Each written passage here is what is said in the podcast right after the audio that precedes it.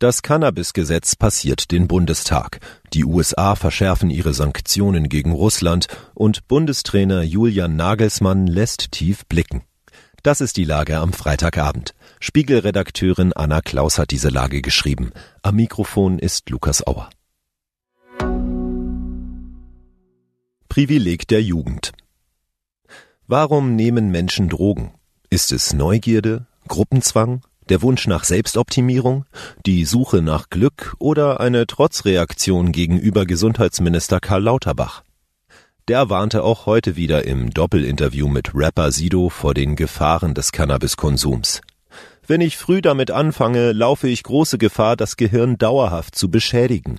Der regelmäßige Konsument wird stumpfer und weniger kreativ. Da trifft es sich gut, dass regelmäßige Konsumenten künftig weniger Kreativität aufbringen müssen, um an das Rauschmittel zu kommen. Der Bundestag beschloss heute die Freigabe von Cannabis. Was am Ende beschlossen wurde, ist nicht die großflächige Legalisierung, die sich die Ampelparteien zu Beginn der Legislaturperiode eigentlich vorgenommen hatten. Spiegelkollegin Milena Hassenkamp spricht von einer Lösung, die deutscher als geplant, sprich bürokratischer als nötig das Parlament passierte.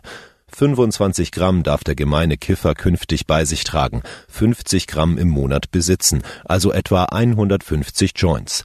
Anbauen muss er das Gras selbst, daheim oder in sogenannten Anbauvereinigungen. In Modellprojekten soll später die Abgabe in Geschäften getestet werden, wenn alles gut geht. Milena hat eine noch viel einfachere Erklärung dafür gefunden, warum Menschen Drogen nehmen.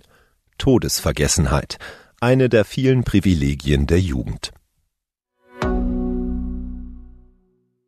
Zwei Fronten. Der russische Angriff auf die Ukraine jährt sich in diesen Tagen zum zweiten Mal, in einem Moment, in dem die Ukraine in die Defensive gerät. Kurz vor dem Jahrestag starb Kreml-Kritiker Alexei Nawalny in einem Straflager. Die USA gaben heute bekannt, Sanktionen gegen mehr als 500 Ziele in Russland zu verhängen. In New York und Washington sowie in den Bundesstaaten Florida und Georgia seien unter anderem Verfahren gegen mehrere Oligarchen eingeleitet worden.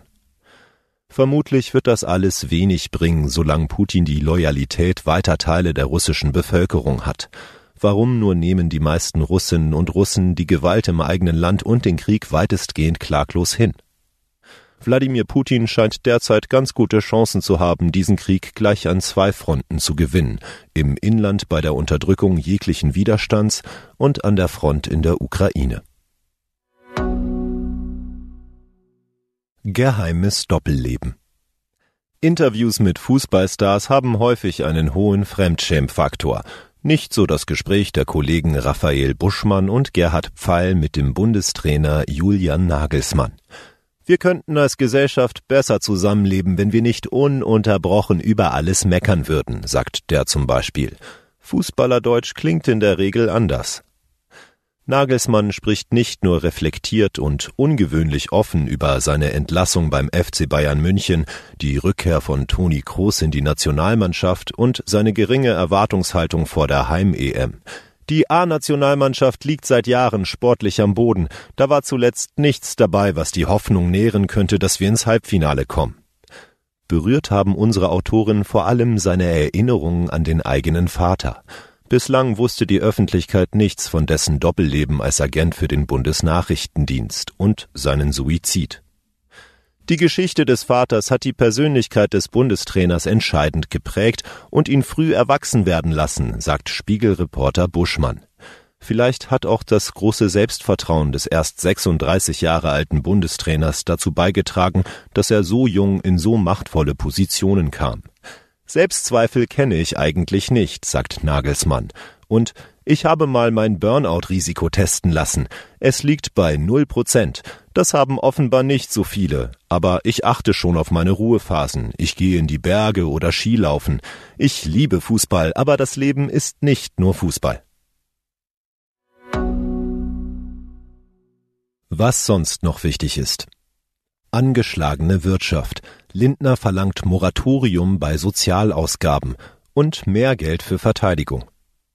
FDP-Finanzminister Christian Lindner hat einen mehrjährigen Stopp für neue Sozialausgaben und Subventionen angeregt. Der Gesellschaft müsse es gelingen, mit dem auszukommen, was wir haben.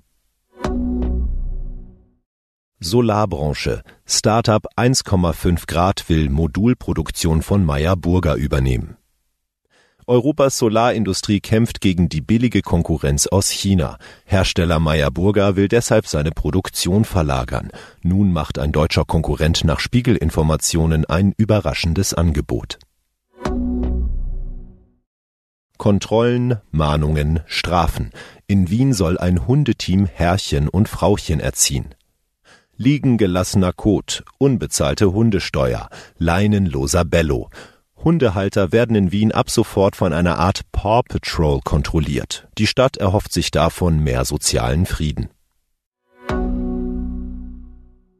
Soweit die Lage am Abend. Alle aktuellen Entwicklungen finden Sie auf spiegel.de. Wir melden uns hier wieder morgen früh mit der Lage am Morgen.